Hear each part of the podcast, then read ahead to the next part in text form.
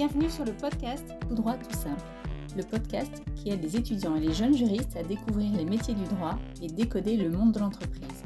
Bonjour, je suis Delphine Bordy, ancienne avocate et directrice juridique depuis plus de 20 ans et également formatrice et créatrice de contenus digitaux. Je vous propose de rencontrer des personnalités du monde du droit qui s'expriment en toute franchise sur leur métier et vous livrent des conseils concrets pour un meilleur passage vers le monde professionnel. Si vous aimez le podcast Tout droit tout simple, N'oubliez pas que la meilleure façon de le soutenir et de le faire vivre, c'est de laisser un avis avec plein d'étoiles. En plus, cela permet à d'autres de les découvrir plus facilement. Bonne écoute C'est avec un immense plaisir que j'accueille aujourd'hui Marek Nikoslowski, avocat à bord du Québec depuis plus de 30 ans. Marek est québécois et a fait ses études dans la prestigieuse université McGill à Montréal, une ville attachante et surtout qui cultive son bilinguisme. Marek reviendra sur quelques aspects historiques de cette belle province pour bien comprendre cette biculture et il nous expliquera comment devenir avocat au Québec et quelles différences majeures il perçoit avec le droit français. Bonjour Marek et merci d'avoir accepté mon invitation pour ce cinquième épisode du podcast Tout droit tout simple. Alors tu exerces comme avocat au Québec, à Montréal précisément, dans le domaine de la propriété intellectuelle, brevet, droit d'auteur, copyright. Alors le Canada est membre du Commonwealth c'est un État fédéral et je crois bien qu'il y a dix provinces au Canada. Il y a une loi qui organise la répartition des droits entre le fédéral et les provinces, un peu comme si la province représentait la France et puis le fédéral l'Union européenne, en gros. Alors, c'est pas tout à fait le même système, mais en gros, pour schématiser, on va dire comme ça. Le Québec rajoute à ça une petite couche de complexité euh, supplémentaire, puisque originellement, c'était colonisé par les Français et ensuite, ça a été récupéré par les Anglais. Du coup, cette province du Québec est marquée par une culture double. Alors, est-ce que ça s'identifie, d'après toi, plus à la tradition civiliste ou plus au common law? Oh là là, bah, d'abord, euh, bonjour Delphine, merci de me recevoir euh, sur votre podcast qui me semble très intéressant. La logique que vous faites est bonne, c'est-à-dire que le Québec est une province dans un État fédéré euh, et c'est effectivement assez semblable à ce qui s'est fait depuis une cinquantaine d'années en Europe, où la France est un État indépendant, euh, mais quand même avec euh, situé dans, un, dans ce qui devient un super État fédéré. c'est en effet une double culture. Vous l'avez souligné, le Québec à l'origine a été colonisé par, par le Royaume de France et lors du traité de Paris a été cédé euh, au royaume anglais en 1700, j'oublie, mais probablement 63, je crois. Ça faisait déjà euh, deux siècles que Jacques Cartier avait découvert euh, la Nouvelle-France et occupé ce territoire au nom du roi français, au grand euh, dames des, euh, des autochtones qui sont toujours présents. Mais bon, toujours est-il qu'une certaine tradition française s'est installée. Il y avait des colons, il y avait les, les lois françaises, c'était bien avant le Code civil, donc l'ancien régime continuait à, opérer. Et lorsqu'est venue la conquête, on parle toujours de la conquête parce qu'en effet, il y a eu une bataille au Québec, à Québec. française a été défaite par, par l'armée anglaise. Donc, euh, la conquête est arrivée où on a voulu imposer le régime euh, anglais. Euh, et, mais en même temps, il y avait une reconnaissance par le roi de l'Angleterre qui vivait à l'époque les débuts de la Révolution américaine, qu'il fallait faire attention à ce qui se passait dans les colonies. Et donc est arrivé en 1774 le Quebec Act, l'acte du Québec, qui a reconnu formellement l'existence du droit civil au Québec. Ce n'était pas le Québec à l'époque, c'était dans les colonies françaises du Canada occupées par les Anglais, parce que les Anglais avaient aussi des colonies autres que le Québec. Donc tout ça pour dire que cette culture double date de l'époque euh, de la conquête et les quelques années qui ont suivi, donc avec euh, l'acte du Québec. Et ce qui fait en sorte qu'au Québec, le régime est double, en effet où tout ce qui est droit civil, tout ce qui règle les questions des rapports entre personnes, les contrats, les droits de propriété, le droit des successions, tout ça, c'est le, Code civil qui euh, a a été adopté au Québec en 1866 sur le modèle du Code Napoléon. Et donc, cette tradition a continué. Le principe fondamental, c'est que le droit civil est régi par le droit civil d'origine française napoléonienne, alors que tout ce qui est droit public est régi par la common law. Ah oui, donc il y a vraiment la distinction droit privé, droit public. Oui, exactement. Euh, droit des sociétés, par exemple, hautement inspiré par la common law. Donc tout ce qui est droit pénal, tout ce qui est droit administratif, euh, c'est la common law qui, euh, qui vient s'imposer. Ah oui, le droit pénal, c'est common law quand même. D'accord. C'est un peu un droit mix, mais là, c'est ça a plus penché vers le common law. Et donc, du coup, pour devenir avocat au barreau du Québec, il faut avoir étudié les deux systèmes juridiques alors passe des choses lorsqu'on va étudier le droit constitutionnel, le droit pénal, le droit euh, administratif, le droit des sociétés, on aura été euh, imbibé du système de la common law, effectivement.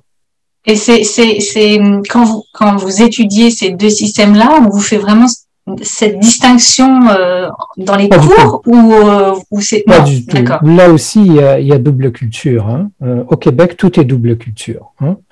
Euh, sachez qu'au Québec, euh, oui, c'est majoritairement francophone, mais l'anglais est quand même une langue officielle. Au Canada entier, le français est une langue officielle, donc on peut comparaître devant un tribunal euh, n'importe où au Canada et se faire entendre soit en anglais ou en français. Toutes les lois fédérales sont promulguées en anglais et en français, tout comme les règlements, etc.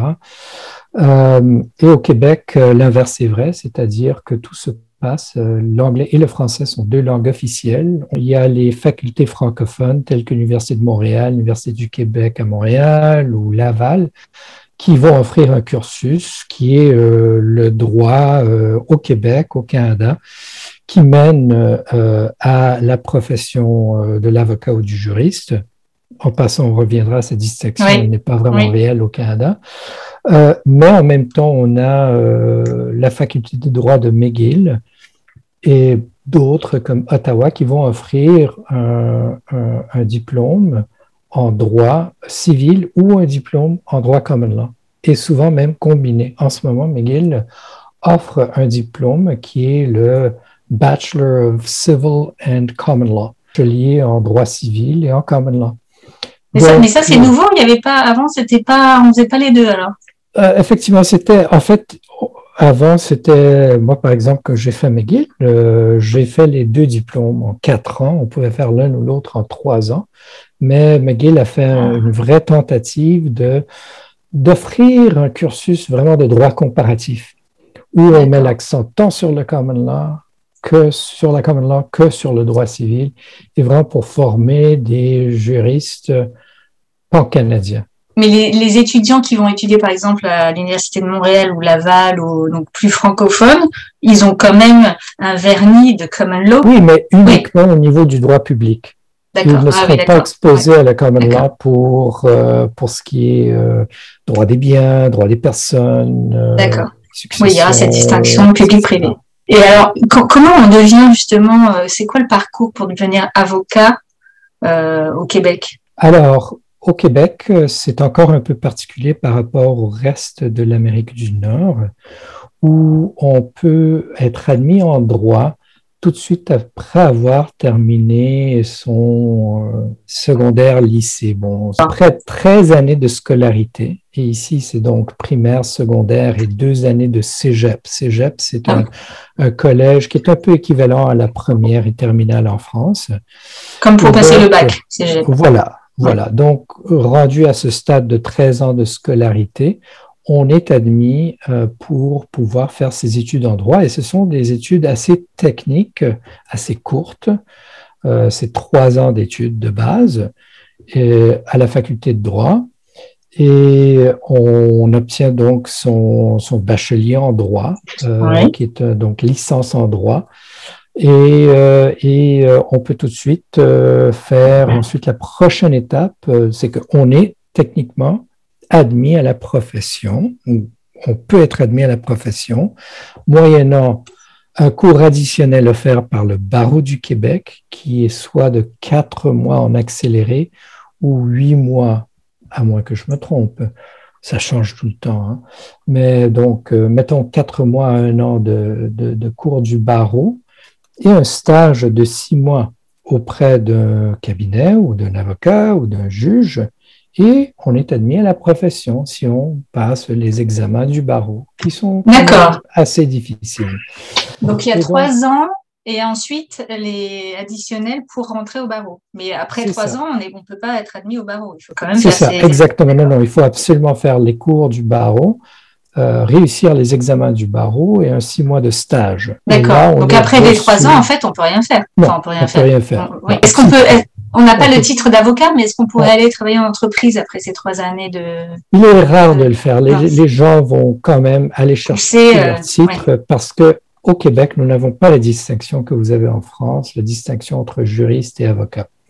Nous sommes tous des avocats ou des juristes, mais nous avons tous le titre d'avocat. Et pour avoir le titre d'avocat, pour pouvoir conseiller, donc c'est un titre restreint, donc pouvoir conseiller des tiers, et les tiers, ce serait même une personne morale pour laquelle on travaille. Pour être donc un conseiller juridique, il faut avoir le titre d'avocat. Et donc, ce sera très rare que, que les gens ne fassent pas le cursus complet pour être admis comme, comme avocat du barreau du Québec. D'accord, oui. Donc, en fait, après ces trois ans, finalement, si on ne le passe pas, on va devenir plutôt paralegal. Paralegal, c'est un cursus à part ah, c'est à part, d'accord. C'est à part, c'est vraiment, c'est pas aussi euh, développé comme, comme formation que celle, euh, que celle des avocats. Et, et, je vous souligne aussi, euh, Delphine, que c'est exactement le même cursus pour les notaires. Les notaires vont faire les trois années de droit aussi, dans les mêmes facultés, suivre les mêmes programmes, etc. Sauf que c'est à ce moment-là qu'ils vont bifurquer après leur licence ils vont bifurquer vers euh, l'école du notariat et la chambre des notaires. Les juges aussi, c'est... Les juges, euh, nous n'avons pas au Québec euh, une magistrature professionnelle ou un cursus comme je pense vous l'avez en France. Les juges ici sont nommés à même les avocats avec au minimum 10 ans d'expérience. Alors, dès qu'on a accumulé 10 ans d'expérience, on peut poser sa candidature pour être juge à toutes sortes de, paliers, de niveaux différents. Et une fois qu'on est, est nommé juge, c'est une nomination à vie ou c'est pour un mandat? Ah, c'est à vie. à vie, ouais. Mais on ne peut pas revenir à la profession qu'on si, quand même. Ah, oui, oui, On voit, on voit euh, à l'occasion des juges qui décident soit n'ont pas aimé la fonction de juge, euh, démissionnent et reviennent à la pratique privée ou euh, à la retraite deviennent euh, des juges ou des avocats conseils auprès de cabinets.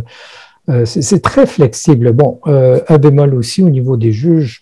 Au niveau des juges administratifs, on peut être nommé juge administratif sans avoir nécessairement cumulé 10 ans d'expérience. Souvent, c'est pour des termes euh, prédéfinis de 5 ans ou autres selon le tribunal, etc.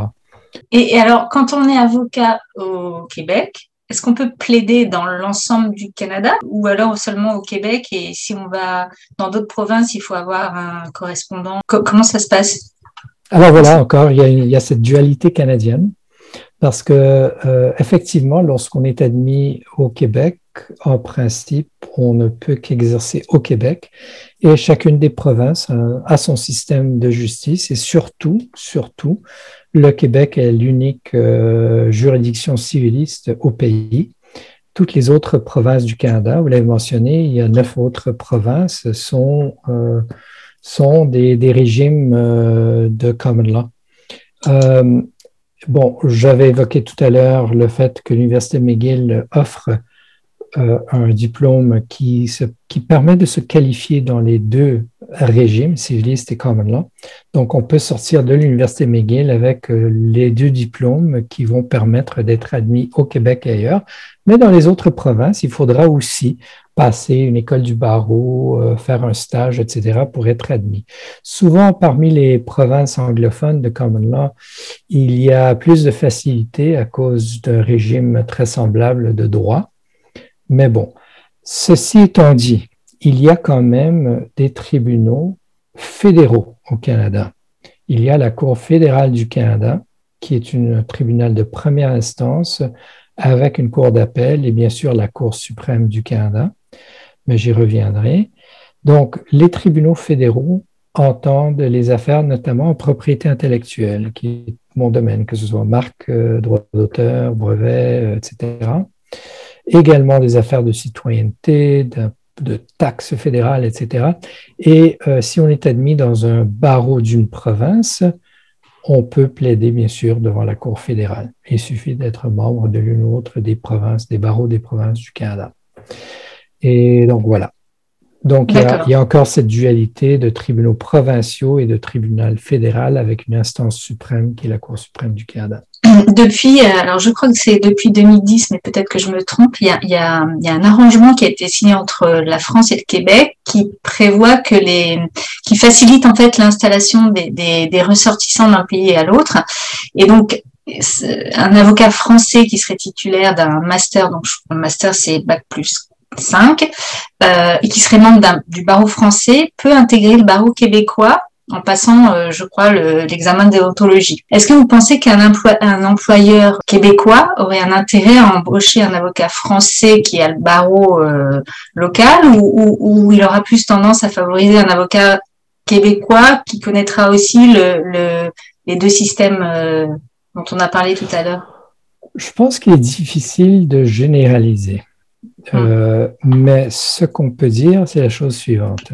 C'est que les, un juriste venant de France offre une perspective différente, offre une connaissance euh, du régime non seulement français, mais européen.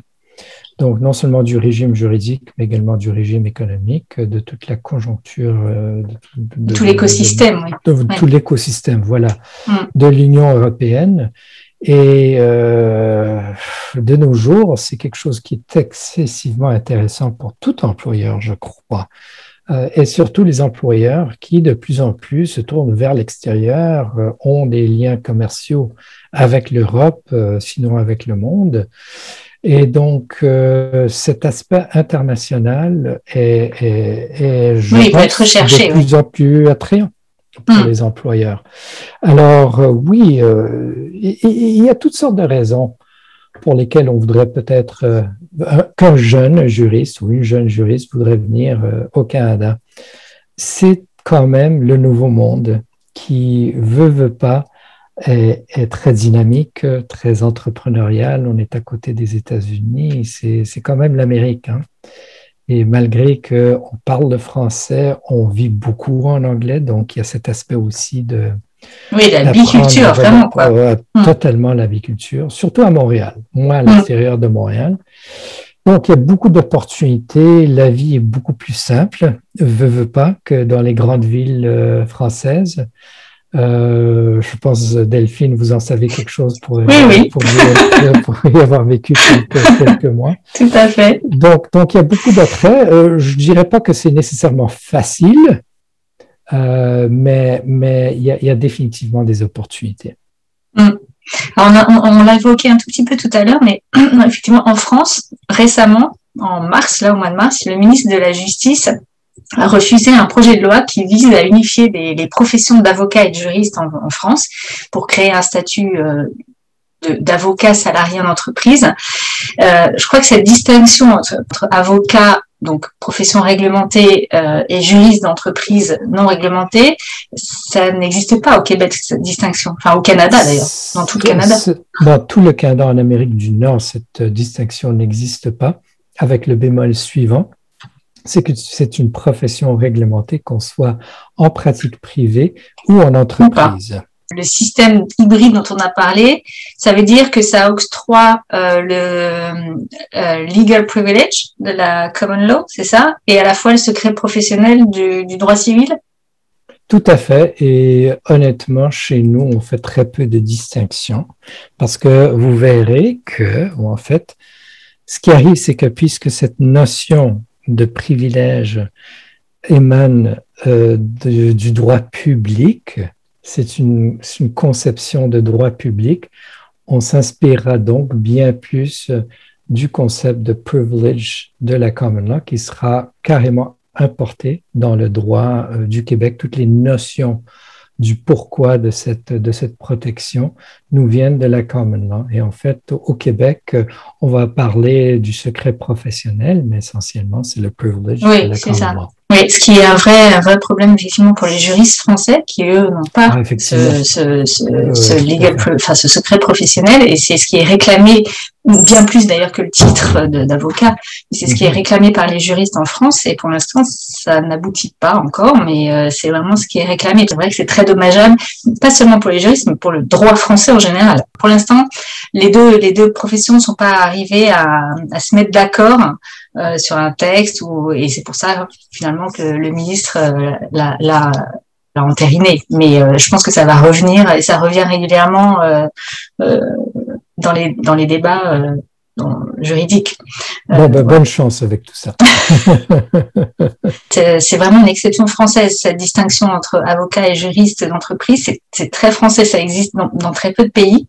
Et donc, c'est compliqué même à expliquer. Est-ce que vous vous souvenez d'un dossier un peu marquant ou euh, dont vous êtes, je sais pas, euh, particulièrement fier ou peut-être qui aurait bouleversé une jurisprudence euh, dont vous, voudriez nous, faire part? ah, bah, Écoutez, il, y a, il y a une vingtaine d'années, j'avais un dossier où j'ai été appelé à représenter des héritiers d'un homme d'affaires euh, qui avait fondé une quincaillerie euh, qui, somme toute, euh, éventuellement a grandi, a été acheté par Castorama.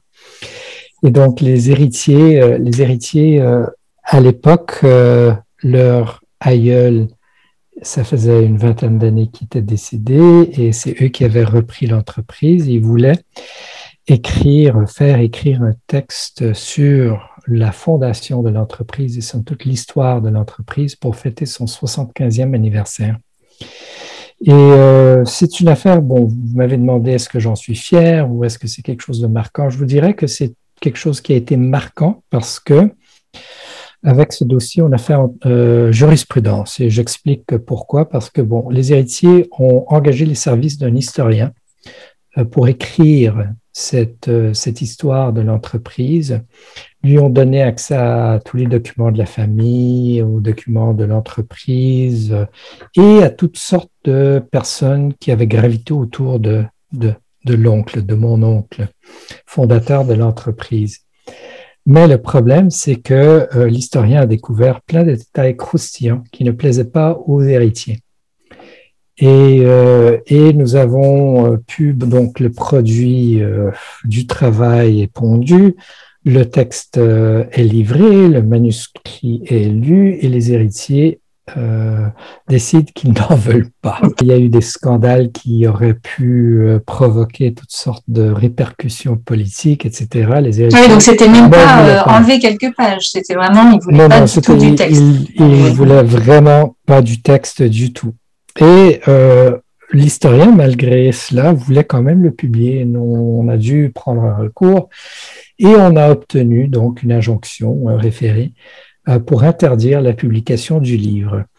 Et donc, on a fait jurisprudence parce que c'était des nouvelles dispositions du code qui venaient d'être réformées, qui permettaient aux héritiers de contrôler, somme toute, euh, l'histoire de la famille c'était très à la mode à l'époque, euh, mais après notre affaire, en fait, le code a été amendé parce que les, gens y, ont vu quand même une entrave à la liberté d'expression. Et vous, euh, moi-même, donc je dis que j'en suis fier parce qu'on a fait jurisprudence, j'en suis un peu moins fier parce que je trouve qu'au bout de la ligne, que taire l'histoire, surtout avec ce qu'on voit, ce qui se passe maintenant, euh, un peu partout au monde, c'est probablement pas une bonne chose. Mais euh, ça date quand même bien, comme je dis, 25 ans, donc euh, on peut en parler avec un peu plus de, de, quiétude. On a un peu voyagé là pendant cet entretien. Est-ce que, euh, est-ce que vous avez eu l'occasion d'exercer justement ailleurs qu'au Québec Non, pas du tout. Seulement euh, au Canada. Je n'ai jamais eu l'occasion de, d'exercer ailleurs. J'ai beaucoup de clients, notamment français, et donc je viens souvent faire un tour en France, à Paris, euh, Lyon et ailleurs. Euh, ma pratique, c'est vraiment limité au Canada, mais par contre, euh, puisque j'œuvre en propriété intellectuelle, je suis dans le domaine du droit fédéral. Donc, j'ai eu l'occasion de plaider un peu partout. Euh, je ne l'ai pas euh, mentionné, mais la Cour fédérale est un tribunal itinérant qui est basé à Ottawa, donc la capitale euh, nationale, fédérale, mais qui se déplace, qui va se déplacer à Montréal, Toronto, Vancouver, Calgary, Nouvelle-Écosse, etc. Et, euh, et c'est marrant. C'est-à-dire qu'elle prend, ses, elle prend ses quartiers euh, pendant X années ou X mois ou c'est pour un dossier particulier Non, c'est pour un dossier particulier. Ah, donc, il se peut fort bien, souvent dans le domaine justement de la pays, on va faire face à des adversaires qui sont à Toronto ou à Vancouver. Ce sont Montréal, Toronto, Vancouver, ce sont les trois centres commerciaux, si vous voulez, du pays. Et, euh, et le tribunal va se déplacer euh, soit les avocats vont aller à Ottawa ou bien le tribunal va se déplacer à Montréal, Toronto, Vancouver pour l'affaire. Donc le juge doit vivre en fait dans la région capitale de la capitale nationale, dans les 100 kilomètres d'Ottawa, et va se déplacer euh, pour, pour un procès. Mais voyez-vous, au Québec, on a l'avantage extraordinaire, c'est qu'on parle l'anglais et le français, et on peut comparaître devant le tribunal en anglais ou en français. Euh, et tandis que nos confrères euh, à Toronto, Vancouver, pour la plupart sont unilingues anglophones. Et lorsque vient le temps de plaider, euh, eux vont plaider en anglais, mais nous, on va plaider en français ou en anglais, et eux devront utiliser les services des interprètes qui sont bien sûr fournis, mais essayez donc de comprendre une plaidoirie complexe ou encore pire, parce que nous, on a aussi le système anglais des procès où les, les témoins témoignent de vive voix. Ce sont des, euh, des procès qui souvent durent euh, des jours, sinon des semaines. Euh, un procès en brevet peut facilement durer 5, 6, 10, voire même 10 semaines. Et pour vous donner des exemples, on arrive souvent, surtout lorsqu'il est question de, de, de, de sociétés françaises, je vous donne un exemple, on agit pour Airbus Hélicoptère, à l'époque c'était Eurocopter, dans une affaire de brevet, ben, tous nos témoins étaient francophones, euh, nos experts étaient, venaient de la France, alors que nos adversaires, eux, étaient plutôt unilingues anglophones, alors essayer de suivre un interrogatoire, un contre-interrogatoire en français. Euh, donc il faut qu'ils aient des interprètes euh, absolument, en direct en fait. Donc ça peut être une vraie stratégie. en fait, c'est une, vraie, stratégie. C'est une vraie stratégie.